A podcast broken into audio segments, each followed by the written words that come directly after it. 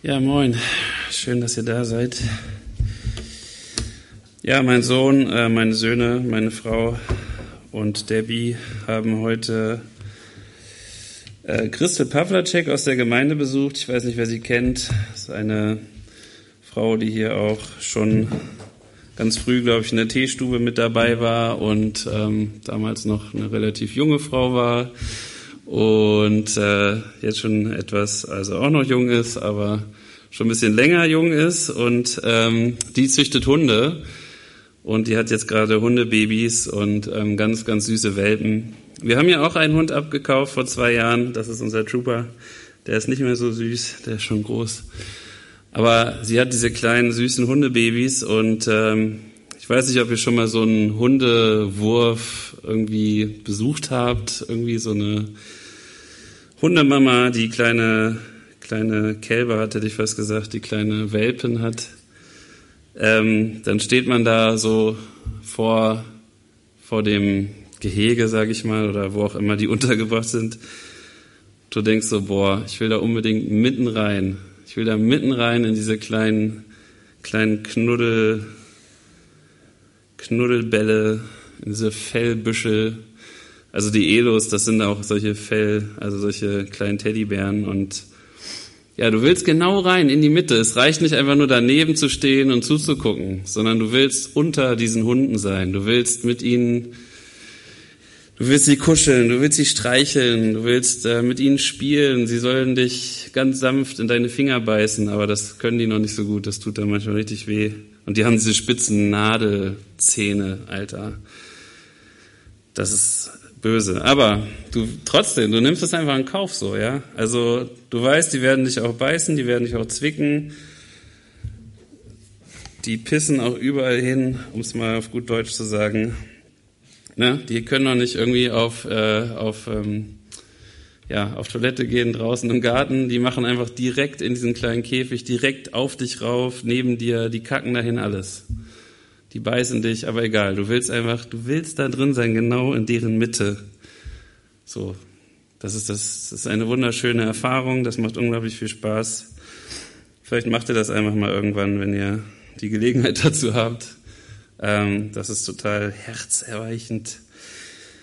Ja, genau, und das bringt mich auch schon zur dritte Mose. Ähm, jetzt fragt ihr euch, oder vielleicht wisst ihr schon, wo die Connection ist. Genauso möchte Gott natürlich auch mitten unter seinem Volk wohnen, so wie meine beiden Söhne mitten unter den Hunden äh, nicht wohnen wollten, aber eine Zeit lang sich unter ihnen aufhalten wollten, um ihnen ganz nahe zu sein, um wirklich ja mit ihnen zu spielen, zu interagieren, ja. Ähm, so möchte Gott in der Mitte seines Volkes wohnen und das war schon immer sein Herz und das sehen wir von Anfang an und ähm, das hat sich auch nie geändert, dieser Wunsch Gottes. Das, das ist auch immer noch so. Das hat sich auch nie geändert bis heute. Gott möchte in unserer Mitte, in unserer Gemeinde, in dir, in deinem Herzen wohnen. Genau. Aber, aber ich würde fast sagen, noch mehr wirklich in seiner Gemeinde, in seinem Leib. Er möchte in der Mitte seines neuen Tempels sein. In der Mitte seines Volkes. Und das sind jetzt auch wir. Wir dürfen zu seinem Volk dazugehören und er will genau in der Mitte seines Volkes wohnen. Und da sind wir jetzt ja in Levitikus und ähm, dritte Mose oder auch Levitikus genannt ist, auch wenn man es nicht glaubt. Ich meine, die meisten von euch denk, haben genau wie ich wahrscheinlich immer gedacht, wenn sie zur dritte Mose gekommen sind, so okay, ähm, lese ich das jetzt durch oder skippe ich das Buch? Oder skippe ich so ein bisschen zu den Parts, wo ein bisschen Story kommt und lasse die, ähm, ja, die anderen Sachen so ein bisschen weg. Ähm, und für viele von uns ist dieses Buch vielleicht total strange, also ganz komisch und können wir erstmal nicht so viel mit anfangen. Umso, ähm, umso erschreckender ist es vielleicht, wenn uns dann jemand sagt, Levitikus ist das Herz der Torah. Levitikus ist der Mittelpunkt und das Ziel der Torah, der fünf Bücher Mose. Levitikus ist der Mittel, das Herz der fünf Bücher Mose. Es, es sollte alles auf Levitikus hinlaufen und Levitikus ist sozusagen das Allerwichtigste, das Zentrum. Und das ist witzig, weil wir kommen zum Zentrum des Ganzen und skippen es. Warum? Weil es, ja, weil es kulturell so fern ist, oder? Das ist nicht unsere Kultur. Das ist nicht irgendwie, ja, das kennen wir gar nicht so. Oder nur ganz wenig. All diese Gebräuche, all diese Rituale, das ist uns doch sehr fremd. Ich meine, uns als Freikirchler ist es noch fremder als den Katholiken oder den Orthodoxen oder sogar vielleicht der evangelisch-lutherischen Kirche. Also wir Freikirchler sind noch, noch, noch weiter weg von irgendwelchen Ritualen. Das einzige rudimentäre Überbleibsel ist vielleicht das Abendmahl, was wir heute feiern. Es hat noch was äh, Ritualhaftes. Und es ist auch cool, dass wir es feiern, ist auch gut.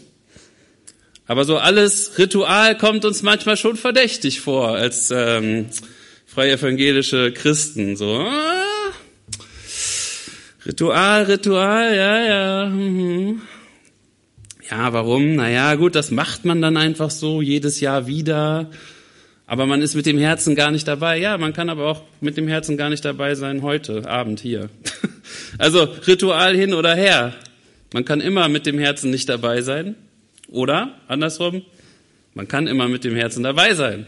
Oder im besten Falle ist man ganz oft mit dem Herzen wirklich dabei. Also ich glaube, es geht gar nicht so sehr ums Ritual, dass das gut ist oder schlecht ist. Hm. Aber Levitikus ist das Herz. Warum ist es das Herz? Das sage ich euch, sage ich euch gleich. Hm. Also Gott möchte mitten unter seinem Volk wohnen. Vanya kann vielleicht gleich nochmal diese Grafik ranschmeißen. Und das ist auch ganz, äh, das ist auch ganz real so gewesen, ja. Denn die Stiftshütte ist ja nichts anderes als Gottes Wohnung, quasi, ja. Wohnwagen oder Zelt. Er wohnt, ja, recht einfach, aber sein Volk wohnt auch recht einfach. Ne? Und Gott hat gesagt, komm, ich zelte mit euch. Ihr, ihr zeltet, ich zelte, ich will in eurer Mitte zelten. Ist wirklich so, ist kein Witz. Also das wird auch irgendwo so, äh, drückt Gott das auch mal aus. Ähm, das war ein wunderschönes Zelt, was das hat Jörg beschrieben. Ähm, in, in, in Exodus wird das beschrieben, ein wunder wunderschönes Zelt, sehr fein gearbeitet, sehr kunstvoll. Wir haben all die Vorschriften oder die ähm, die Vorgaben gelesen, wie dieses Zelt gefertigt werden sollte. Es mussten besondere Künstler machen, die vom Heiligen Geist erfüllt waren, um diese Aufgabe überhaupt tun zu können. Ja, also Künstler vom Heiligen Geist erfüllt, Wahnsinn. Die müssten mal auf die Dokumenta kommen oder so. Aber es gibt, also es gibt es, und wir sollten das nicht gering schätzen, wenn Christen Künstler sind oder Handwerkskunst machen. Das ist was Wundervolles, Wunderbares. Ähm, ja, die Stiftshütte ist genau in der Mitte vom Lager. Alles ordnet sich darum an. Das seht ihr so rechts unten. Ne? Die ganzen Stämme ordnen sich um die Stiftshütte herum an. Gott wohnt wirklich in der Mitte seines Volkes. Und ähm, das ist bemerkenswert, oder? Weil Mose begegnet Gott auf dem Berg, oder? Auf dem Berg. Erste Begegnung, brennender Dornbusch. Ziemlich krasse Situation. Gott sagt, so, yo, hol mein Volk mal hierher, ich will die hier alle treffen an diesem Berg, so, ja. Und ich habe außerdem gehört, wie schlecht es denen geht, also bitte befrei die, für die hierher, jetzt mal so paraphrasiert, äh, und ähm, ja, kommt zu diesem Berg. So, sie kommt zu diesem Berg. Was passiert? Dieser ganze Berg hat so ein, quasi so eine Art Vulkanausbruch am, am Gehen, so. Ja, sie stehen vor diesem Berg, Gottes Volk. Da ist Feuer, da ist Gewitter, da ist Rauch. Gott ist auf diesem Berg. Obendrauf das Volk soll und kann sich nicht nahen. Mose steigt auf, zusammen mit den Ältesten, dann Mose alleine. Und oben auf dem Berg begegnet der Gott, oder? Aber ist das nicht geil? Gott sagt ihm oben auf dem Berg, ey Mose, ich will mitten unter meinem Volk, ich bleib hier nicht auf dem Berg, ja?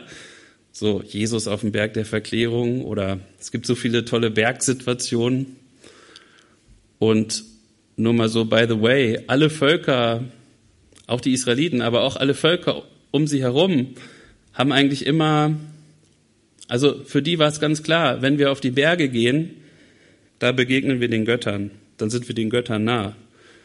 Das ist schon in der Turm zu Babel Geschichte, merkt man das schon, ja? Der Turm zu Babel, warum bauen die das Ding? Ja, sie wollen Gott nah sein. Sie wollen so eine Art künstlichen Berg bauen, wo sie dann, was ich, einen Tempel drauf haben, opfern können, Gott begegnen können, Gott nah sein können, auf ihre Art und Weise, auf, nach ihrer Vorstellung. So, Gott lässt das nicht zu. Aber ihr wisst das, wenn ihr das Alte Testament mal ein bisschen gelesen habt, immer auf den Höhen waren die Heiligtümer, oder? Oben auf den Bergen waren die Heiligtümer. Und jeder von euch, der schon mal auf dem Berg war, kann das safe verstehen, oder? Wenn du oben auf dem Berg bist, ist ist einfach anders, oder? Oben auf so einem Berggipfel. Bro, also ich war, ich war neulich in Italien und äh, Norditalien, in der Nähe vom Gardasee, bei so einer Pastorenkonferenz und boah, einer der schönsten Nachmittage war, wo ich einfach auf diesen riesigen Berg raufgefahren bin, ganz alleine und dann da ganz alleine rumgesessen habe auf dem Berg und gebetet habe und Bibel gelesen habe und es war einfach voll schön, so. Ähm, also für alle und die Israeliten auch war eigentlich klar, ja, Gott, dem begegnest du so auf dem Berg. Hey, Mose, brennender Dornbusch, auf dem Berg. Wie gesagt, Mose, zehn Gebote, auf dem Berg. Äh, der Tempel später in Jerusalem, auf dem Berg, Berg Zion. Also Berg ist eigentlich völlig klar, Berg, Berg, Gott, treffen, Gott wohnt auf dem Berg. Umso bemerkenswerter ist, dass Gott sagt, nee, nee, nee, ich will aber jetzt da unten wohnen bei euch. Ihr könnt ja nicht auf dem Berg wohnen. Ich will mitten unter euch im Tal sozusagen wohnen, in, bei euch, da unten. Ich will bei euch unten wohnen. Also, die, die Bewegung, die wir haben, ist, dass Gott hinunterkommt zu seinem Volk. Ne? Es kommen jetzt nicht alle auf den Berg und bauen da ihre Hütten auf und oh, wir wohnen jetzt hier alle bei dir, Gott, auf dem Berg Sinai. Nee, nee ich komme zu euch runter, bleibt mal unten, schlagt dieses Lager auf, baut mir ein Haus, dann wohne ich da drin, ja? Dann könnt ihr mir da begegnen und dann wohne ich in eurer Mitte. Es ist so, als ob Gott der König ist und er residiert in der Mitte seines Volkes, in seiner Hütte, in seinem Zelt.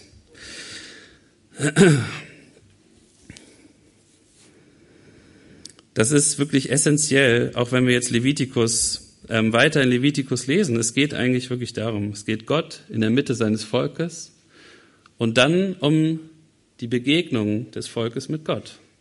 Denn, okay, das ist das eine. Gott naht sich uns, Gott naht sich den Israeliten, Gott kommt in unsere Mitte, aber dann möchten auch wir uns ihm nahen. Ja, dann möchten auch die Israeliten ihm nahe kommen, noch näher kommen. Er wohnt da in diesem Zelt.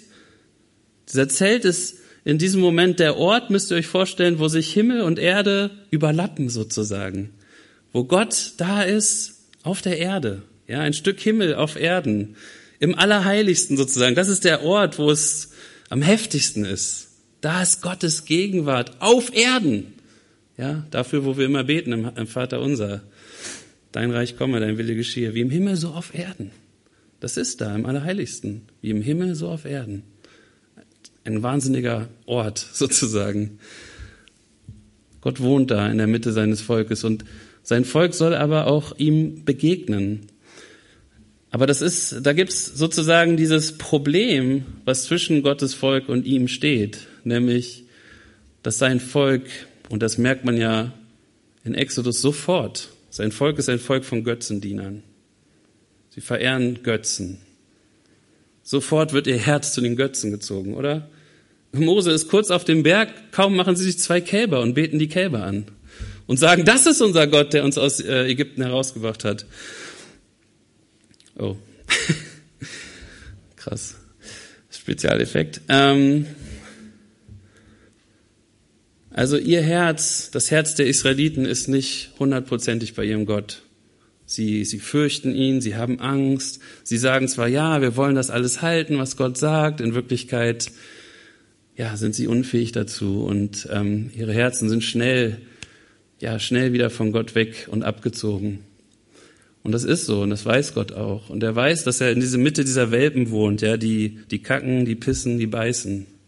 Ja, er wohnt in diesem Ameisenhaufen von Menschen, die, ja, Die sollen ein heiliges Volk sein. Gott sagt ihnen das auch. Ich bin heilig, ihr sollt auch heilig sein. Aber Gott weiß auch, wie es ist. Er weiß, dass, ne, wie er es zu Noah sagt, das Herzen der, der Menschen ist böse von Jugend an. Das ist bei den Israeliten ganz genauso. Wie bei allen anderen auch. Trotzdem will Gott genau in der Mitte dieser Menschen sein. Er hat auch keine Angst davor. Das finde ich auch wichtig, okay? Gott hat keine Angst vor unserer Sünde.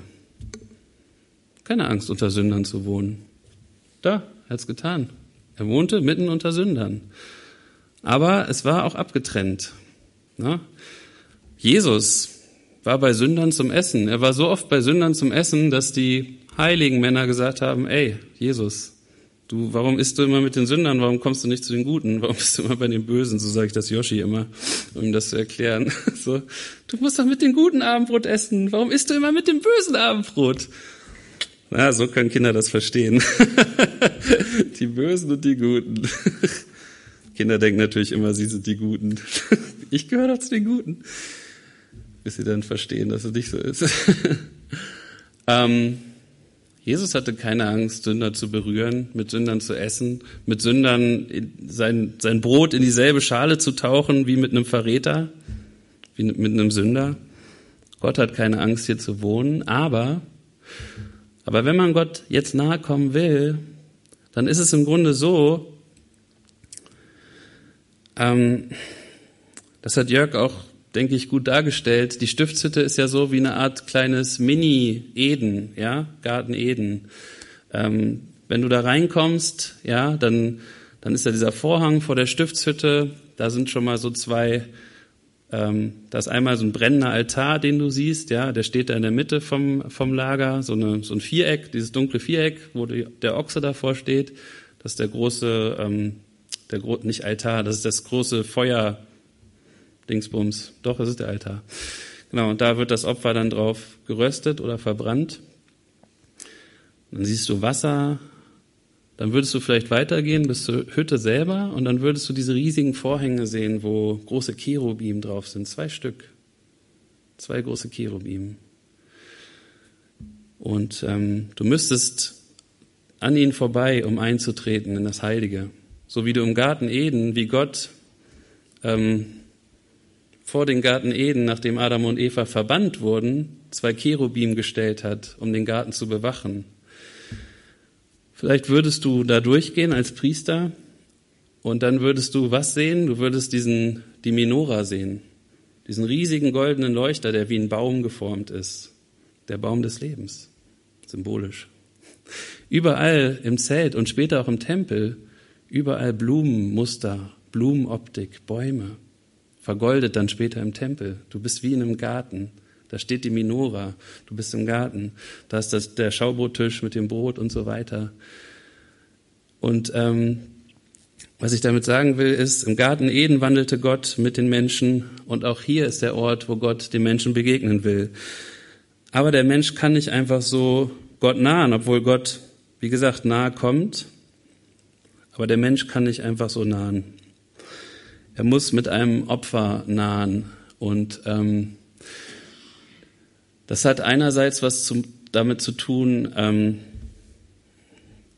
sind eigentlich zwei, zwei große Punkte. Es geht einmal darum, um so eine Art äh, ja, Schadensersatzzahlung an Gott für den Schaden, den wir als Menschen verursachen. Denn wenn wir einander, aneinander sündigen, dann sündigen wir auch an Gott.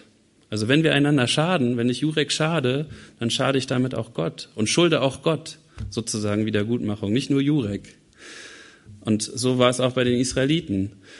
Ähm, aber dann ging es auch um Reinigung und um Heiligung.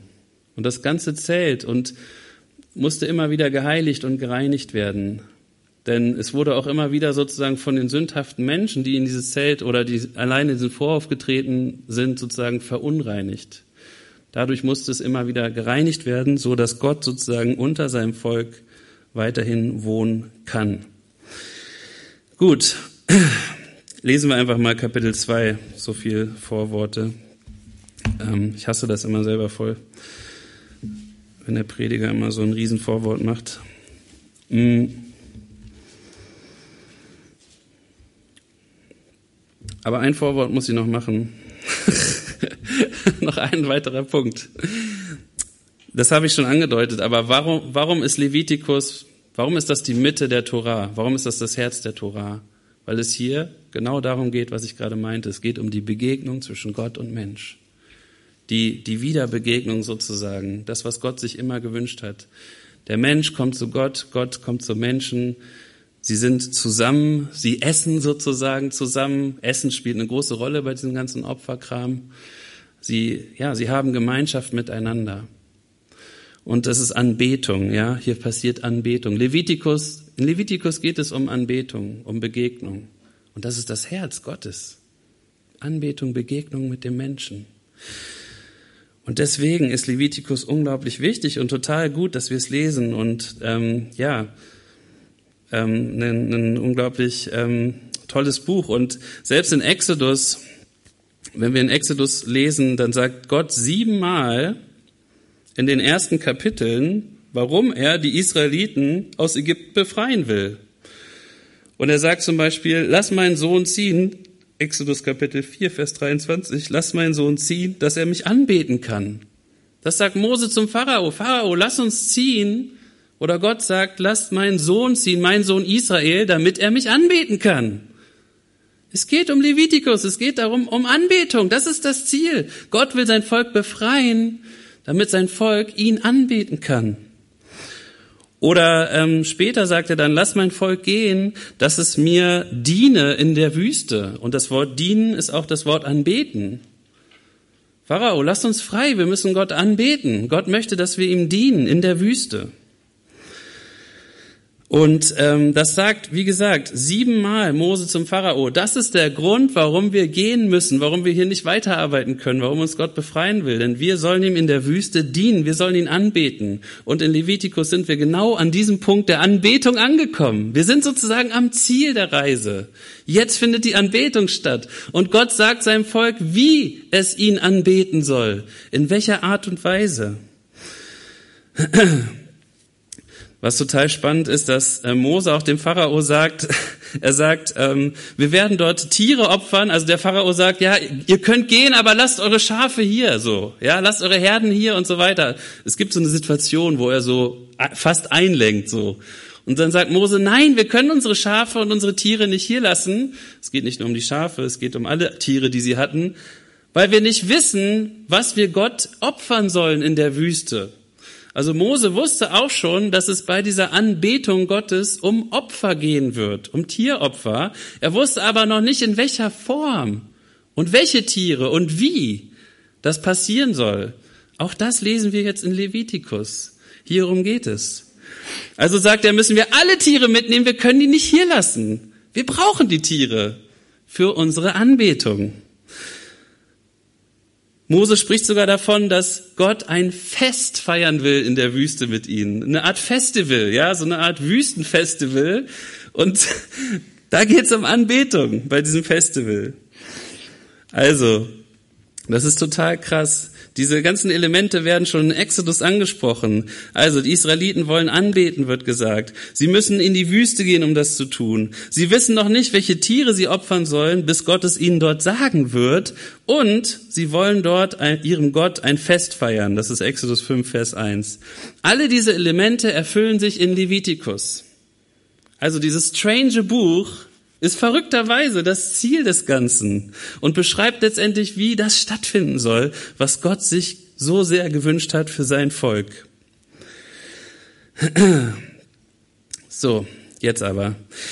Es gibt dann fünf Opfer in Levitikus und jetzt dürft ihr gerne mal einen Blick da reinwerfen und dann habt ihr hier fünf Kapitel wahrscheinlich am Anfang. Die sind bei euch vielleicht verschieden irgendwie beschriftet. Kapitel 1 heißt bei mir das Brandopfer. Das heißt Ola auf Hebräisch. Und Ola bedeutet sowas wie aufsteigen, ähm, hochgehen. Ja, also zum Beispiel als Mose auf den Berg geht, da olat er auf den Berg. Ja, Ola, nach oben steigen. Es hat aber was zu tun mit dem Brandopfer und dem Rauch, der entsteht, wenn dieses ganze Tier sozusagen verbrannt wird. Das ist ein Ganzopfer.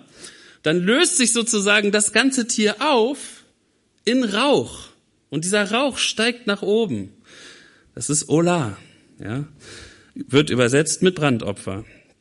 Dann kommt Kapitel 2, darüber werde ich gleich noch ein bisschen was sagen. Das ist das Speiseopfer. Und Speiseopfer, ja, es ist schwer, diese hebräischen Wörter in andere Sprachen zu übersetzen. Da steht eigentlich Mincha. Und Mincha, also Speiseopfer, Mincha heißt sowas wie Gabe, Geschenk, Tribut. Es ist etwas, was ich bringe, was ich schenke, was ich gebe. Ein Tribut, den ich bezahle an meinen Herrscher, an meinen König. Mincha, Kapitel 2.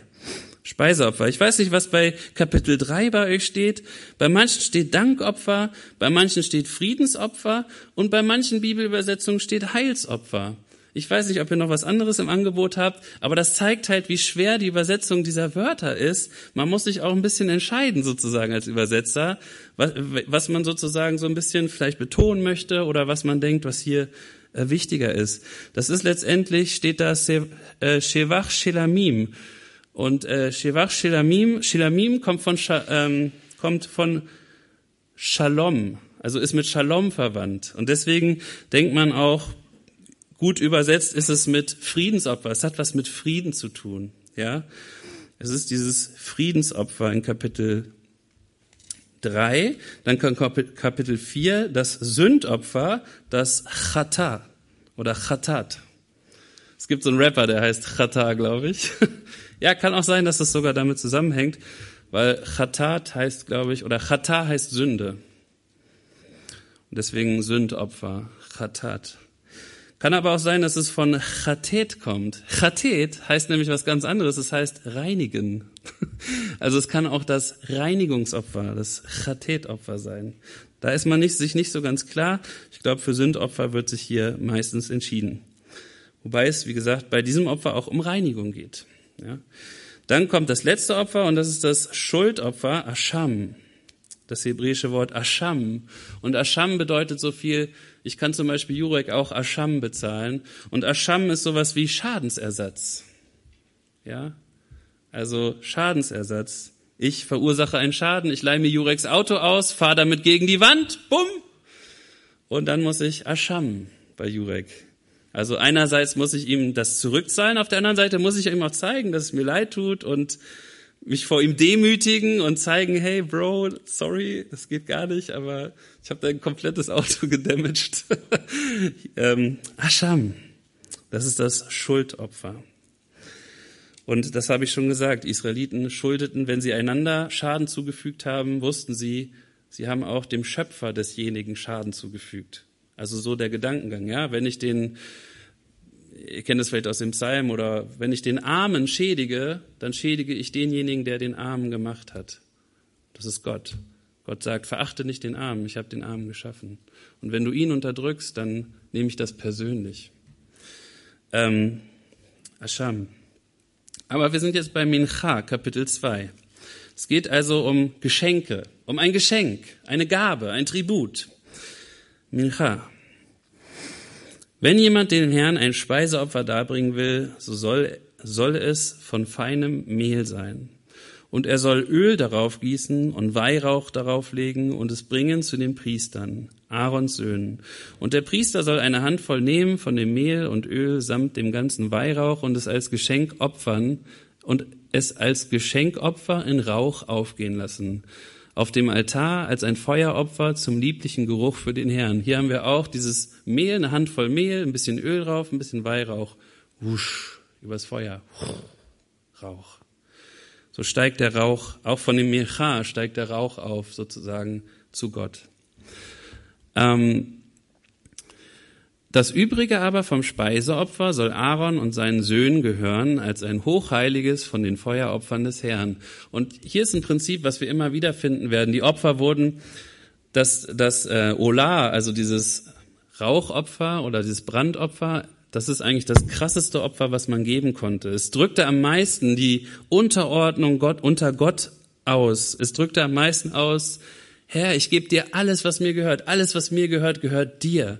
Und ich selber, es ist fast, als ob man sich selber sozusagen auf den Altar gelegt hätte, ja. Du, du nimmst dieses Tier, dieses reine Schaf, also ohne Fehl, und du selbst opferst es, tötest es und verbrennst das ganze Tier. Das ist dieses Brandopfer. Du behältst davon nichts zurück. Du hast nichts mehr davon. Du gibst es einfach Gott sozusagen. Hier beim Mincha ist es anders. Du gibst Gott etwas, aber es bleibt auch etwas zurück. Für die Priester zum Beispiel. Kapitel, äh, Vers 4. Willst du aber als Speiseopfer etwas im Ofen gebackenes darbringen, so nimm Kuchen vom feinen Mehl, ungesäuert mit Öl vermengt, oder ungesäuerte Fladen mit Öl bestrichen. Also man kann auch Kuchen opfern, also so eine Art, ja, Kuchen. Im Ofen gebackenes Brot kann das auch sein. Ähm, ich weiß nicht, ob Kuchen hier so super cool übersetzt ist, aber Kuchen muss jetzt nicht unbedingt super süßes Gebäck sein oder so. Ähm, ich glaube, es ist sowieso nicht süß, weil Honig soll gar nicht mit drin sein. Wie gesagt, du kannst auch einen Topfkuchen opfern sozusagen und Gott bringen. Was heißt opfern? Mincha, geben, Gabe, Geschenk. Ähm, wir lesen mal weiter. Jetzt kommen die Pfannkuchen. Ist aber dein Speiseopfer etwas aus der Pfanne gebackenes, zum Beispiel solche, die haben so kleine Pfannkuchen auch gemacht, ähm, in der Pfanne, so soll's von ungesäuertem Mehl sein, mit Öl vermengt, und du sollst es in Stücke zerteilen und Öl darauf gießen. Das ist ein Speiseopfer. Speiseopfer, das ist ein Mincha. Das ist deine Gabe. Ist aber dein Speiseopfer etwas im Tiegel bereitetes, so sollst du es von feinem Mehl mit Öl machen und sollst das Speiseopfer, das du davon bereitet hast, dem Herrn darbringen. Und sollst es zu dem Priester bringen und der soll damit zu dem Altar treten. Und der Priester soll von dem Speiseopfer den Anteil für das Gedenk, für das Gedenkopfer abheben und in Rauch aufgehen lassen auf dem Altar als ein Feueropfer zum lieblichen Geruch für den Herrn. Was aber von dem Speiseopfer übrig bleibt, soll Aaron und seinen Söhnen gehören, als ein hochheiliges von den Feueropfern des Herrn. Alle Speiseopfer, die ihr dem Herrn opfern wollt, sollt ihr ohne Sauerteig machen. Denn weder Sauerteig noch Honig sollt ihr dem Herrn zum Feueropfer in Rauch aufgehen lassen. Als Erstlingsgabe mögt ihr sie dem Herrn bringen, aber auf dem Altar sollen sie nicht kommen zum lieblichen Geruch. Alle deine Speiseopfer sollst du salzen, und dein Speiseopfer soll niemals ohne Salz, ohne Salz des Bundes deines Gottes sein. Bei allen deinen Opfern sollst du Salz darbringen. Ist hier spannend, dass Salz irgendwie, Jesus, vielleicht ist es auch zum Beispiel diese Stelle, die Jesus nochmal aufgreift, als er vom Salz der Erde redet, so. Hier ist auf jeden Fall wichtig, dass Salz dabei ist als Symbol, als Zeichen. Salz des Bundes. Willst du aber ein Speiseopfer dem Herrn darbringen von den ersten Früchten, so sollst du Ehren am Feuer rösten, die Körner zerstoßen und darbringen, als das Speiseopfer deiner ersten Früchte. Und sollst Öl darauf tun und Weihrauch darauf legen. Das ist ein Speiseopfer, ein Mincha. Und der Priester soll das Gedenkopfer von dem Zerstoßenen und vom Öl mit dem ganzen Weihrauch in Rauch aufgehen lassen, als ein Feueropfer für den Herrn. Ähm, ich weiß nicht, ob ihr auch daran denken müsst, aber das ist eigentlich genau das, was Kain gemacht hat. Witzigerweise, das Ola eigentlich in Kapitel 1 ist eigentlich das, was Abel gebracht hat.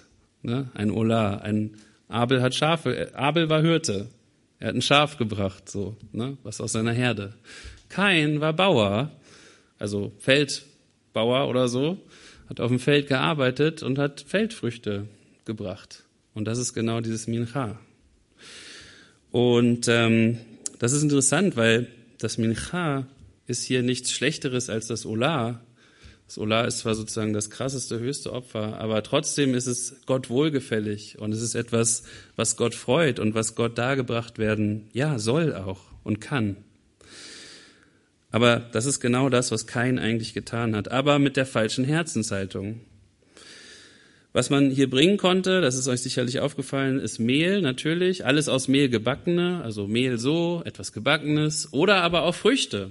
Also wir reden hier zum Beispiel von Oliven, von Äpfeln, von anderen Früchten, die von Obstbäumen geerntet werden konnten.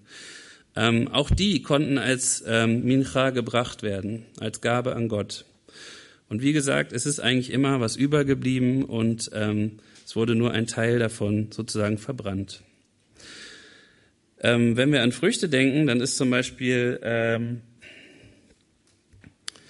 dann ist zum Beispiel, oder Quatsch, nicht wenn wir an Früchte denken, aber dieses ganze Ding mit dem etwas vom Feld bringen, etwas Gott schenken, eine Gabe zurückgeben, da ist 5. Mose 26, ähm, Vers 8 ähm, richtig cool. Da steht, und der Herr führte uns aus Ägypten heraus mit starker Hand und mit ausgestreckten Armen und mit großem Schrecken und mit Zeichen und Wundern. Und er brachte uns an diese Stätte und gab uns dieses Land. Ein Land, das von Milch und Honig überfließt. Und nun siehe, ich habe die Erstlinge der Frucht des Landes gebracht, das du, Herr, mir gegeben hast. Und du sollst sie vor dem Herrn, deinem Gott, niederlegen und anbeten vor dem Herrn, deinem Gott. Und du sollst dich an all dem Guten freuen, das der Herr, dein Gott, dir und deinem Haus gegeben hat, du und der Levit und der Fremde, der in deiner Mitte wohnt. Im Grunde geht es genau darum bei dem Mincha. Gott führt die Israeliten in dieses wunderbare, fruchtbare Land. Wir sind gesegnet. Wir, auch wir können, Digga, ehrlich, klar, wir haben jetzt auch ein bisschen Trockenzeit und so, aber wir sind so gesegnet von Gott. Wir, wir leben in einem so fruchtbaren Land. Wir sind so gut versorgt. Hier fließen auch Milch und Honig, fließt hier über bei uns. Wir sind so sehr gesegnet. Und die Idee ist, hey, Gott hat dich in dieses Land gebracht. Gott hat dieses Land fruchtbar gemacht. Du hast Ertrag. Ja, die Bäume wachsen, die Früchte sind da, ähm, das Getreide ist da. Gib doch Gott etwas davon zurück als Dank, als Gabe. Einen kleinen Teil davon. Bring ihn zu Gott. Leg sie vor Gott nieder als Anbetung, als, als als Zeichen, Herr, ich weiß, das kommt alles von dir, das ist alles, das hast alles du mir geschenkt. Und jetzt komme ich hier mit so einem kleinen Mincha, jetzt komme ich hier mit so einer kleinen Gabe, mit so einem kleinen Geschenk zurück. Und das ist einfach nur ein Zeichen meiner Dankbarkeit und dass ich verstehe, dass es dein Segen ist und dass du es warst, der mich in dieses fruchtbare Land gebracht hat. Und dass ich diese Ernte habe, dass ich diesen Ertrag habe. Herr, das ist, ja, Erntedank, wenn ihr so wollt. Es ist ein kleines Erntedank-Geschenk, dieses Mincha. Und es ist ein Opfer, was auch arme Leute bringen konnten. Wisst ihr, dieses Ola, das war ganz schön teuer. Wenn du so ein ganzes Tier einfach mal verbrennst, du hast nichts mehr davon. Teuer, wertvoll. Aber so eine, so eine Hand von Mehl kann jeder bringen. Ja? Ne, deine Frau hat ein paar Körner genommen, hat sie zerrieben auf so einem Mahlstein. Ja, ihr könnt ja mal schauen, wie die Ägypter so, es gibt so Figuren oder so eine Figur, wie so eine ägyptische Frau so reibt mit so einem Stein auf einem anderen Stein. Ist ziemlich bekannt. So wurde Mehl gemacht. So haben 100 pro auch die Israeliten Mehl gemacht. Die kommen straight aus Ägypten. Sie haben straight mega viel von den ganzen Kulturtechniken natürlich auch äh, so gemacht. Ähm, und dann hast du eine Handvoll Mehl gehabt und bist damit zur Stiftshütte gegangen und hast gesagt, hier ist mein Micha für den Herrn. So, ich habe nicht viel, aber ich habe ein bisschen Mehl. So, und das war für manche bestimmt schon schwierig, so, weil davon hätte man ein kleines Brot backen können, so. Und sie hatten ja nicht viel. Und auch das war einfach schon echt eine Gabe und ein Zeichen des Vertrauens für manche Familien, diese eine Hand von Mehl zu bringen. Es ist einfach diese Dankbarkeit, dass man versteht, ja, Gott ist mein Versorger. Gott ist, ja, Gott ist der Grund, warum ich gesegnet bin und warum ich lebe. Er gibt mir alles, was ich dafür brauche.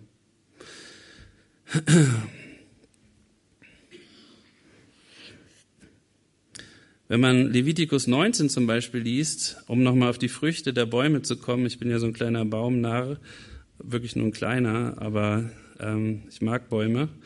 In Levitikus 19, Vers 23, da wird, äh, da sagt Gott nochmal, spricht nochmal die Sache mit den Bäumen an. Ähm, und wenn ihr in das Land kommt und allerlei Bäume zur Speise pflanzt, dann sollt ihr ihre Früchte als ihre Vorhaut äh, unbeschnitten lassen. Drei Jahre sollen sie euch als unbeschnitten gelten. Sie dürfen nicht gegessen werden. Also dein Baum trägt Früchte, dann darfst du es nicht gleich ernten, so lieber Israelit, Lass es ein Jahr vergehen, auch im zweiten Jahr noch nicht ernten und im dritten auch noch nicht. Dann erst im vierten Jahr erntest du die Früchte, äh, Quatsch. Ja, doch, im vierten Jahr erntest du alle die Früchte und du gibst all diese Früchte Gott sozusagen als heilige Festgabe, als Mincha. Und im fünften Jahr sollt ihr ihre Früchte essen, damit ihr Ertrag, damit ihr Ertrag euch den Gewinn vermehrt. Ich bin der Herr, euer Gott. Das ist wichtig. Macht das so. Gebt den Bäumen diese Zeit. Im vierten Jahr nehmt die Früchte und bringt sie mir als Dank. Und im fünften Jahr genießt es, freut euch daran. Und ähm, ich bin der Herr, euer Gott. Und das ist immer eine Form von, macht es wirklich so, es ist ernst. Früchte konnte, glaube ich, auch fast jeder bringen. Und jetzt zum Schluss noch ein Gedanke, was könnte denn unsere Mincha sein?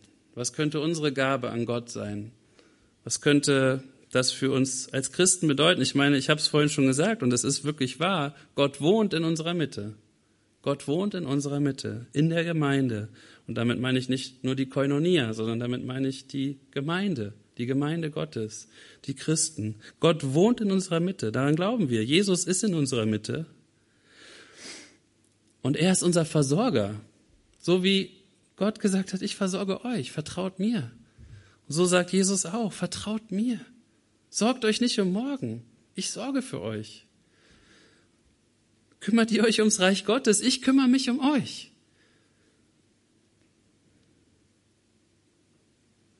Und auch wir wollen doch Gott Dankbarkeit darbringen. Auch wir wollen Jesus nah sein. Auch wir wollen, und das dürfen wir auch, und Jesus ist uns nah. Und ich glaube, da sind eigentlich auch, was heißt eigentlich, da sind, Jesus hat alle Schranken zerbrochen, alle Mauern niedergerissen. Und doch ist es wunderschön, dass auch wir mit einer Gabe kommen dürfen. Ja, und wir haben jetzt hier keinen kein Räucheraltar, wir haben keinen Opferaltar und es hat auch eigentlich keine christliche Gemeinde, so viel ich weiß. Ähm, aber, aber auch Christen können opfern. Das, ähm, das sagen uns die Apostel. Zum Beispiel in Hebräer 13, Vers 15. Da steht, durch ihn nun lasst uns Gott stets ein Opfer des Lobes darbringen. Das ist Frucht der Lippen, die seinen Namen bekennen. Das Wohltun und Mitteilen aber vergesst nicht, denn an solchen Opfern hat Gott Wohlgefallen. Also was kann unser Opfer, was kann unsere Mincha sein als Christen an Jesus? Es kann die Frucht unserer Lippen sein, ja?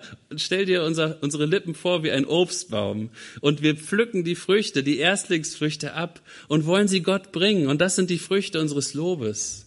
Das ist, ja, wir haben vorhin angebetet, Jurek, das hat echt, das war schön, Gott anzubeten. Das kann ein Opfer, es kann eine Mincha sein, es kann eine Gabe sein. Das sind die Früchte unserer Lippen, ja? Und wenn wir, ja, wenn, und es ist schön, wenn wir gute, ja, wenn gute Dinge aus unserem Mund kommen. Ich denke gerade an Jakobus.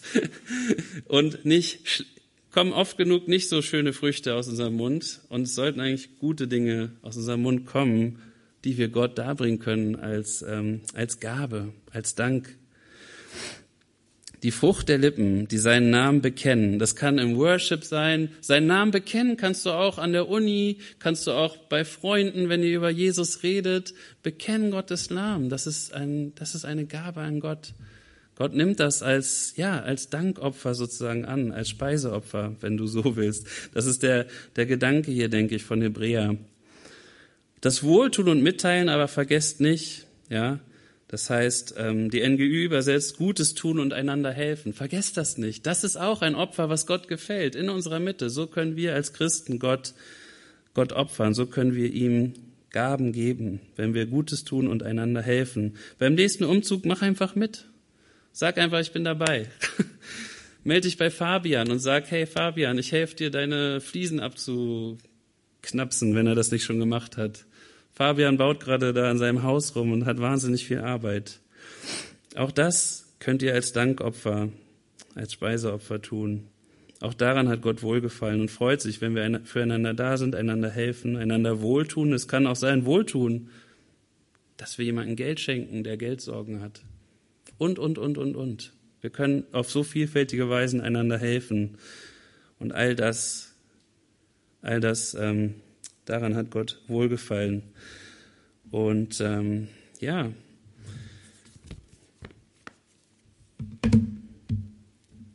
Gott lebt in unserer Mitte und ähm, ja, ich bin voll gespannt. Levitikus ist super spannend. Wie gesagt, es geht hier wirklich um, um das Herz, um das Herz der Tora, um die Anbetung Gottes und die Gemeinschaft mit Gott. Und genau darum geht es auch im Abendmahl. Dass wir uns daran erinnern, dass Gott die Gemeinschaft mit uns so wichtig war und ist, ja, dass er dafür bereit war, alles zu geben, sich selbst zu geben in Jesus Christus, sein Blut zu vergießen und ähm, ja, für uns. Und wir dürfen das heute Abend feiern und daran denken. Ich bete jetzt noch einmal kurz und dann feiern wir zusammen Abendmahl. Herr, ich danke dir, dass du, ja, dass du so sehr möchtest, dass wir dir nahen, aber dass du auch uns nahst, Herr. Ja, das ist so faszinierend für mich, Herr. Du kommst in unsere Mitte, du wohnst unter Sündern. Herr, du willst, dass wir ein heiliges Volk sind, ja, ein heiliges Königreich von Priestern, Herr. Du weißt aber auch, Herr, dass wir versagen. Und du weißt, dass auch wir, ja, die Vergebung brauchen, das Opfer deines Sohnes brauchen, Herr. Dass wir uns, ja, aber dadurch dir so nahen können und du uns so nah bist, Herr, durch das, was dein Sohn am Kreuz getan hat. Herr, wir, wir feiern das einfach, Herr, und wir danken dir. Und wir danken dir für, ähm, ja, für den Text in Levitikus. Hilf uns, dass wir daraus eine Menge lernen können, Herr. Dass wir einfach, ja, diese Herzenshaltung bekommen von, von Dankbarkeit, Herr. Und Ehrfurcht, Herr. Aber auch von Gemeinschaft mit dir. Von ähm, Freude, von, ja, zu deinen Füßen zu sitzen. Ja, dir zu nahen ist unser Glück, Herr. Und es ist unser Glück, dass du dich uns genaht hast, Herr dass du bereit warst, mit Sündern zu essen, unter Sündern zu wohnen, ähm, von Sündern großgezogen zu werden. Herr, das fasziniert mich und ich preise dich dafür und danke dir für diesen Abend. Amen.